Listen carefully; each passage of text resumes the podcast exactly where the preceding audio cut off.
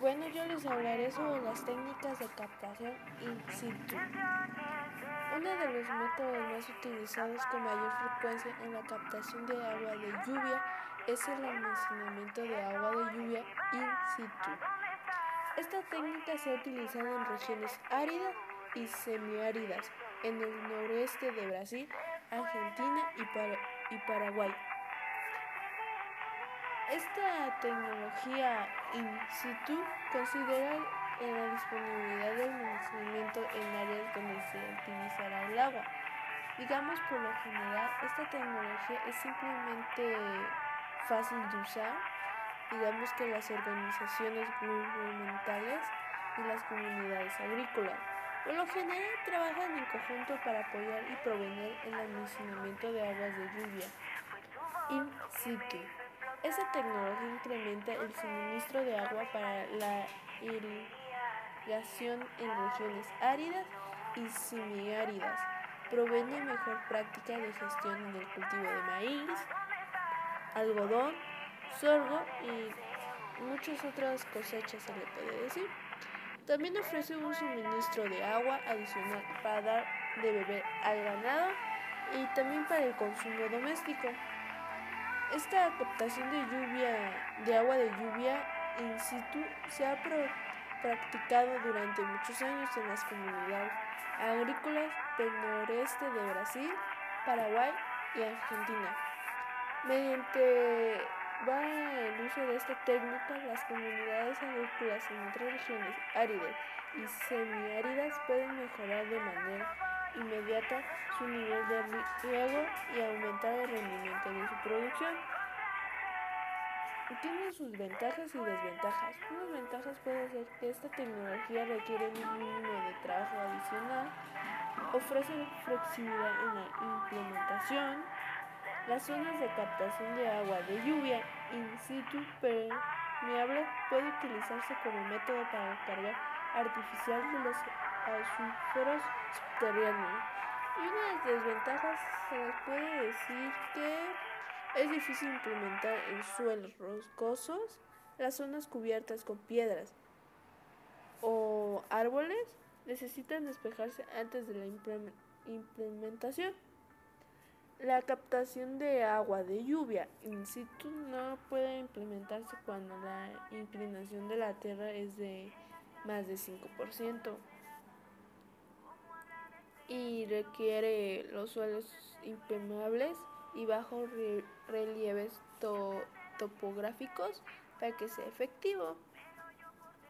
Otro tema sería el manejo del suelo para incrementar la retención de la humedad, ya que los niveles de humedad del suelo son importantes para obtener cosechas abundantes y con éxito cada año y también para tener nuestros campos saludables. La mayoría de las veces el nivel de humedad del suelo está fuera de nuestro control. ¿Por qué? Porque no podemos usar datos climáticos y del tiempo para planificar el sembrado en momentos óptimos, pero no podemos controlar cuando llueve y cuando no. El riego debe ser la solución, digamos, más sencilla para aumentar los niveles de humedad del suelo, pero no es tan fácil. Hay formas para aumentar los niveles de humedad del suelo para conseguir que, que nuestro campo esté en plena forma en esa temporada. Uno, un ejemplo sería el rociado.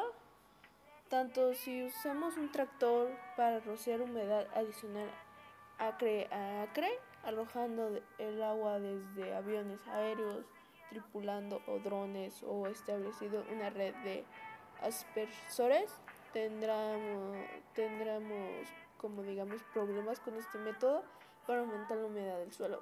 Por eso no es tan eficiente, digamos. Digamos que no es nuestra mejor opción. Pero tenemos el riego, riego por goteo. El riego es parecido a una red de aspersores, pero mucho mejor ya que esta tecnología no es la más barata y tiene algunas desventajas. Sin embargo, Sin embargo, realmente parece ser la mejor solución para irrigar los campos secos que necesitan, digamos, un poco de humedad extra en el suelo para hacer crecer nuestros cultivos. También nos tenemos las cosechas de agua. Estas cosechas de agua es, el proceso de recolección de siembra de agua de lluvia en el subsuelo para poder recuperarla tiempo después.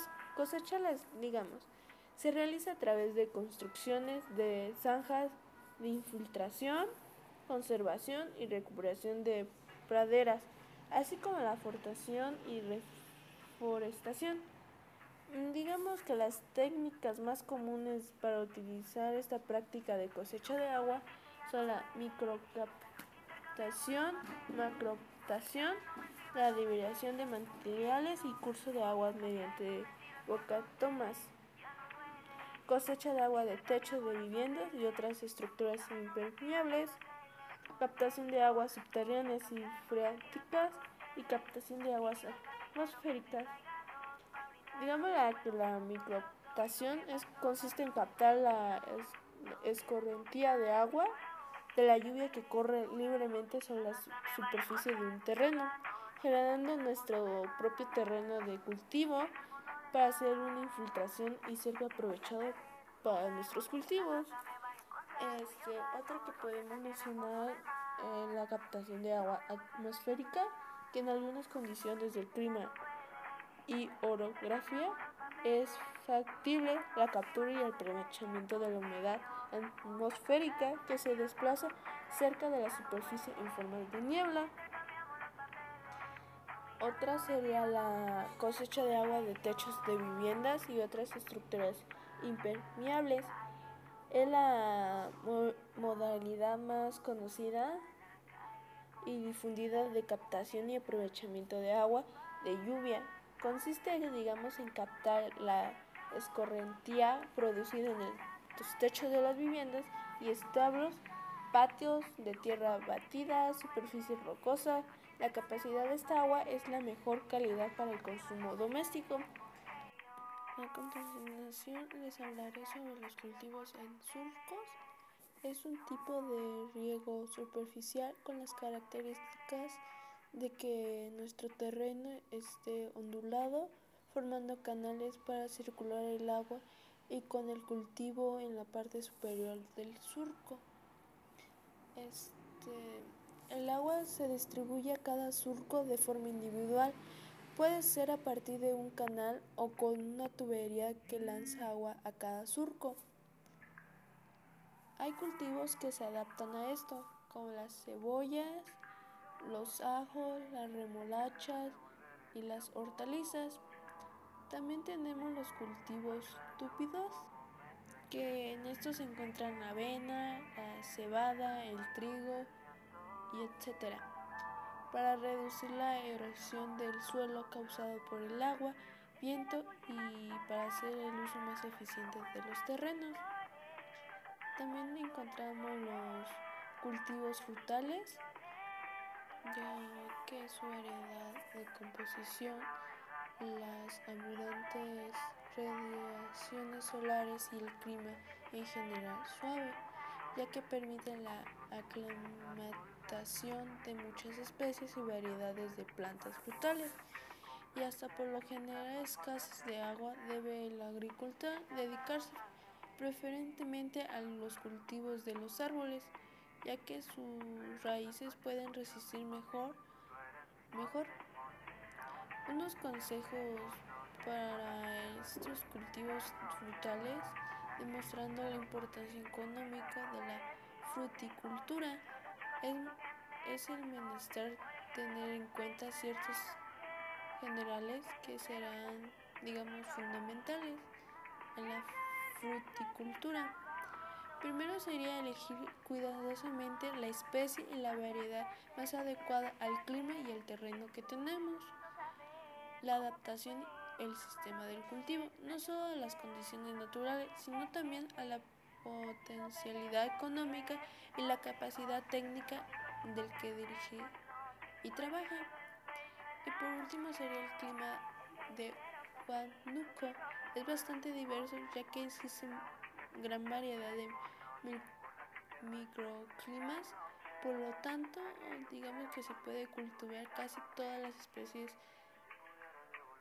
especies como los paltos, los lucumos, los naranjos, los limones, los mangos, las manzanas, las granadillas, la maracuyá, el café y etcétera.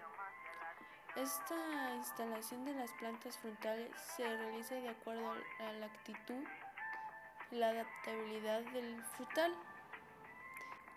Y eso sería todo. Entonces les agradezco por escuchar y hasta la otra.